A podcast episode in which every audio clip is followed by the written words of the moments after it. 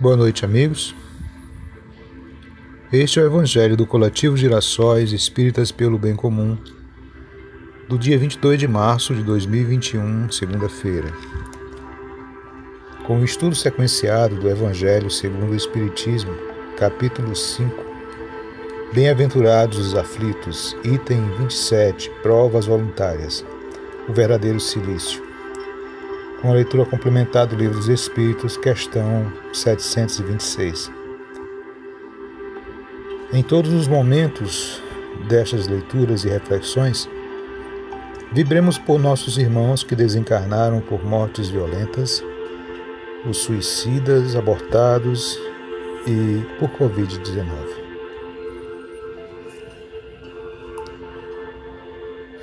Pedimos assistência amiga de nossos anjos de guarda, nossos espíritos protetores.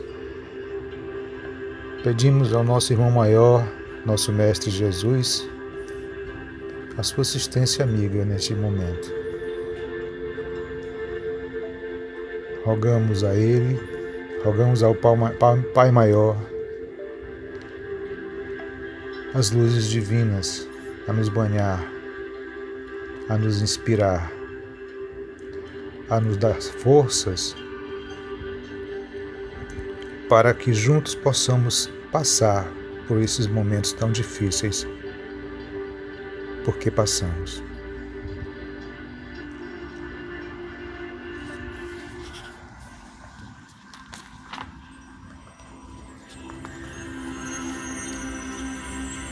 Deve-se por fim às provas do próximo quando se pode ou é preciso, por respeito aos desígnios de Deus, deixá-las seguir seu curso? Dissemos e repetimos frequentemente que estais sobre esta terra de expiação para rematar vossas, vossa prova, vossas provas, e que tudo aquilo que vos sucede é uma consequência de vossas existências anteriores, o ônus da dívida que tendes a pagar. Mas esse pensamento provoca em certas pessoas reflexões que é necessário deter, porque poderiam ter consequências funestas. Alguns pensam que desde o momento em que se está sobre a terra para espiar é preciso que as provas tenham seu curso. Há mesmos que querem até crer que não somente é preciso nada fazer para as atenuar, mas que é preciso, ao contrário, contribuir para torná-las mais proveitosas em as tornando mais vivas.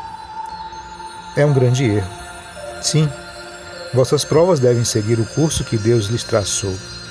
Mas conheceis esse curso? Sabeis até que ponto elas devem ir?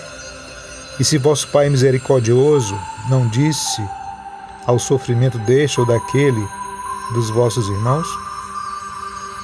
Tu não irás mais longe?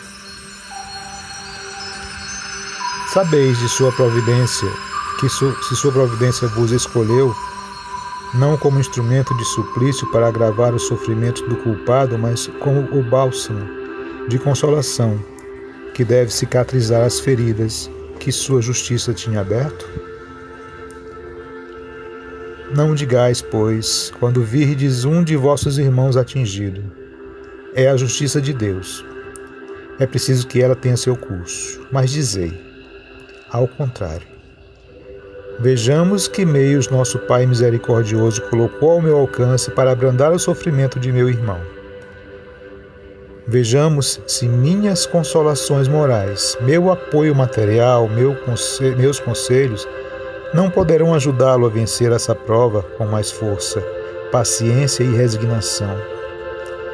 Vejamos mesmo se Deus não colocou em minhas mãos o meio de fazer cessar esse sofrimento. Se não me foi dado como prova também, como expiação talvez, deter o mal e o substituir pela paz. Ajudai-vos sempre, pois, em vossas provas respectivas, e não vos considereis jamais instrumentos de tortura. Esse pensamento deve revoltar todo homem de coração, sobretudo ao espírita, porque o espírita, melhor que todos os outros, deve entender a extensão infinita da bondade de Deus. O espírita deve pensar que sua vida inteira deve ser um ato de amor e de devotamento, que qualquer coisa que faça para contrariar as decisões do Senhor, sua justiça, terá seu curso. Ele pode, pois, sem medo, fazer todos os esforços para abrandar a amargura da expiação. Mas é só Deus que a pode deter ou a prolongar segundo julgue necessário. Não haveria um grande orgulho da parte do homem em se crer no direito de revolver, por assim dizer, a arma na ferida? De aumentar a dose de veneno no peito daquele que sofre, sob o pretexto de que tal é sua expiação? Oh, considerai-vos sempre como um instrumento escolhido para fazê-la cessar. Resumamos assim: estáis todos sobre a terra para espiar, mas todos, sem exceção, deveis empregar todos os vossos esforços para abrandar a expiação de vossos irmãos, segundo a lei de amor e de caridade. Bernardin, Espírito Protetor, Bordeaux, 1863. Questão 726 do Livro dos Espíritos. Pergunta: Se os sofrimentos deste mundo nos elevam, conforme os suportarmos, poderemos elevar-nos pelo que criarmos voluntariamente? Os únicos sofrimentos que elevam são os naturais, porque vêm de Deus. Os sofrimentos voluntários não servem para nada quando nada valem para o bem de outros. Creis que os que abreviam a vida através de rigores sobre-humanos, como fazem os bonzos, os faquires e alguns fanáticos de tantas seitas, avançam na sua senda? Porque não trabalham antes em favor dos seus semelhantes? Que vistam o indigente, consolem os que choram, trabalhem pelo que está enfermo, sofram privações para o alívio dos infelizes, e então sua vida será útil e agradável a Deus. Quando nos sofrimentos voluntários a que se sujeita, o homem não tem em vista senão a si mesmo, trata-se de egoísmo. Quando alguém sofre pelos outros, pratica caridade. São esses os preceitos do Cristo.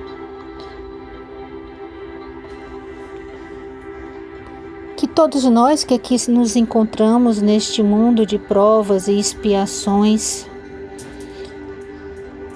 possamos nos dar as mãos no sentido sempre de buscar aliviar os sofrimentos e as provas do nosso próximo,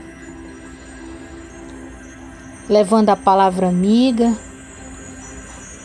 levando os bens materiais quando pudermos, mas sempre a doutrina espírita nos ensina que devemos amar uns aos outros, que devemos estender as mãos a todos aqueles que necessitam, sempre perguntando a nós mesmos que bem podemos fazer pelo outro ignorar os sofrimentos dos outros porque ele precisa passar por isso, não condiz com o comportamento daqueles que seguem os passos do Cristo. O Mestre amado, que em todos os instantes, mesmo diante da sua grandeza, olhando aqueles que tanto o maltrataram, que o ignoraram, procurou levar o amparo, o esclarecimento, o olhar de piedade e de amor para com todos. Cada instante de sua vida dedicou-se a acolher os mais necessitados sentando-se à mesa com prostitutas, com cobradores, com todos aqueles que aos olhos do mundo não são nada, mas aos olhos do Cristo, todos são seres amados e necessitam de amparo, de carinho e proteção. Neste momento em que passamos por essa prova difícil desta pandemia, possamos voltar os nossos olhos em oração e prece por todos os que estão em sofrimento na perda dos seus entes queridos, mas nos voltarmos também em orações para aqueles que ignoram a gravidade do momento e desprezam a oportunidade de auxiliar os seus irmãos.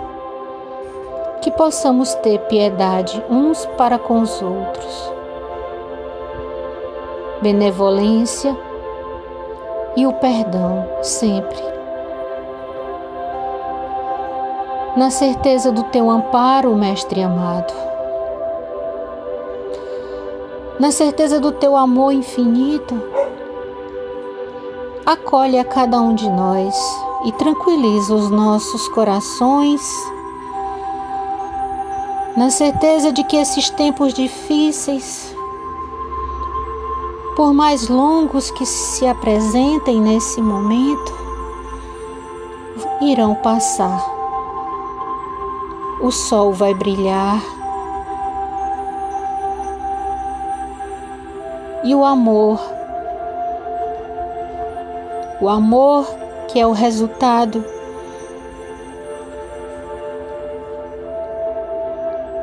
De tudo o que tu desejas para nós irá prevalecer. Muita paz e muita luz a todos. Este foi o Evangelho do Coletivo Girassóis Espíritas pelo Bem Comum.